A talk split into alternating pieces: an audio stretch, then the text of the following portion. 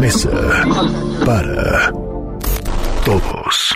La educación es un tema fundamental, clave y más porque ahora papás y mamás están convertidos en maestros, en maestras dentro de las casas y con esta nueva dinámica que se ha vuelto cada vez más frecuente y más cotidiana de la educación a distancia, de la educación a través de Internet o de otras plataformas, a través de televisión. Le agradezco mucho estos minutos al presidente ejecutivo de Mexicanos Primero, a David Calderón. David, qué gusto, ¿cómo te va?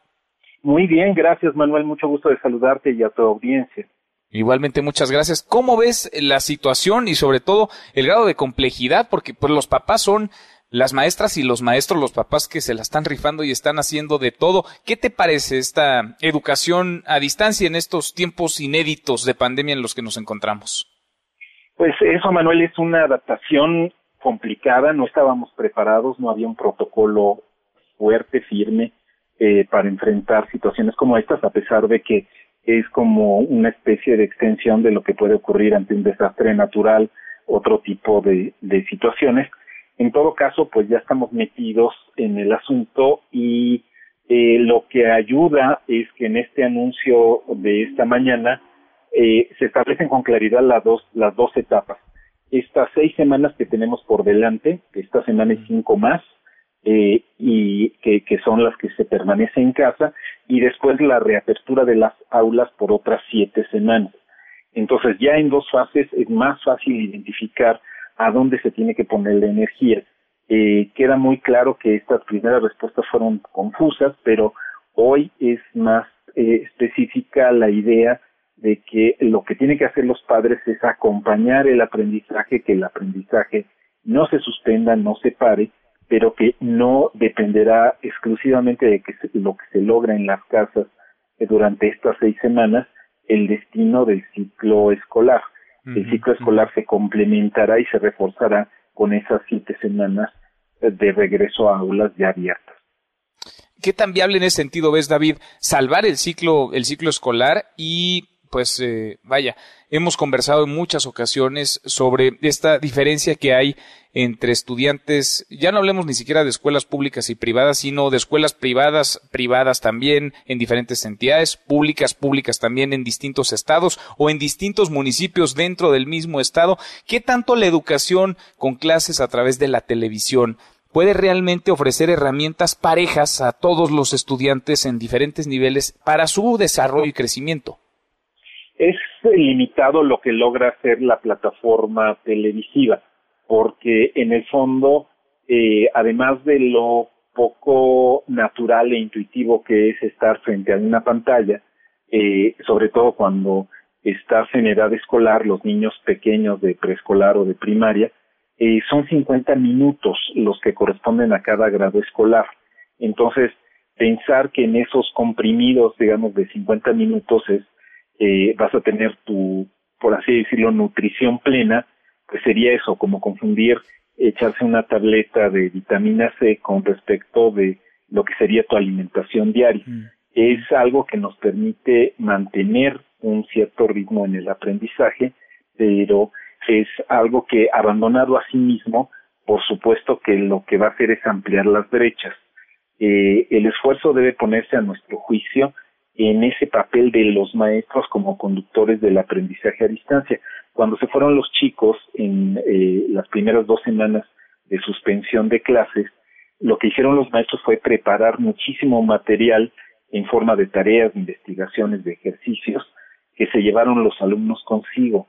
Eh, el esfuerzo que deben poner las autoridades a nuestro juicio es no dejar de hacer la programación televisiva, no dejar de intentar algo en las plataformas digitales, pero lo que auténticamente le abona a la inclusión y a la equidad es que los maestros, que son los que conocen a los niños de cada grupo, puedan seguir en contacto con ellos y que las familias tengan la tranquilidad de que están siendo, digamos, eh, acompañantes y no los responsables centrales del aprendizaje escolar, del aprendizaje cognitivo de sus hijos. Eh, entonces, eh, pues mucha atención a la segunda fase para preparar bien ese regreso a clases que tiene que tener una característica, por supuesto, de recuperación, de nivelación, eh, en lugar de pasarle, digamos, la tarea, la pelota a los profesores del grado siguiente para que ellos hagan esa nivelación que sería complicadísima, mejor quienes ya los conocen en esas siete semanas de regreso a clase que se darán a, a, partir del primero de, junio, eh, y en este periodo entonces relajarse un poco sin volverse laxos por completo, pero saber que los distintos aportes que vienen en el libro de texto, en la televisión, en los pocos que tengan acceso a la plataforma digital, están complementando el aprendizaje, nos tienen activos, nos tienen, pero no pueden sustituir el gran esfuerzo que debe hacerse para una conclusión adecuada del ciclo escolar. Ahora, David, se habla del regreso a clases de la vuelta a las aulas en junio, sin embargo, pues la realidad ha sido capre porque la realidad ha estado cambiando.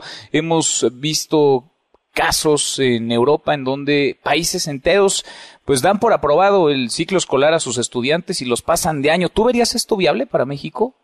Yo lo vería muy poco viable, muy muy poco adecuado, porque de nuevo, pues lo que generaría sería como cristalizar esa inequidad. Ya de por sí la tenemos, y tú lo has subrayado, entre escuelas privadas y privadas, entre sencillamente al interior de cada grupo vas a tener discrepancias muy grandes porque habrá estudiantes que tuvieron el apoyo de tres, cuatro adultos, sus hermanos mayores, y estudiantes de exactamente el mismo grupo y el mismo nivel socioeconómico que sin embargo estuvieron digamos muy a su a, a, su soledad eh, porque tal vez sus padres debieron salir porque en una en una familia en donde está papá y mamá separados eh, anduvieron pasando de casa en casa. En fin estas dificultades reales eh, pueden llevar a que si no hay esa etapa presencial aunque sean unas pocas jornadas para recuperar para afinar la parte, por un lado, socioemocional y cerrar las lagunas,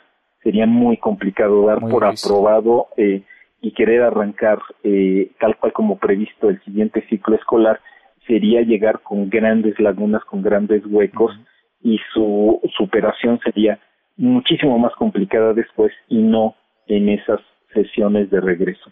Así que la verdad pensamos que no es opción adecuada esa. Bueno, pues ahí está el tema. Vamos platicando en el camino porque esta es una de las muchas, pero es fundamental esta prioridad porque habla del destino de millones de niñas, de niños, de estudiantes en nuestro país. Gracias, David, como siempre. Muchas gracias a ti, Manuel. Un abrazo. Gracias. Otro para ti, muy buenas tardes. Es David Calderón, el presidente ejecutivo de Mexicanos Primero. Mesa para todos.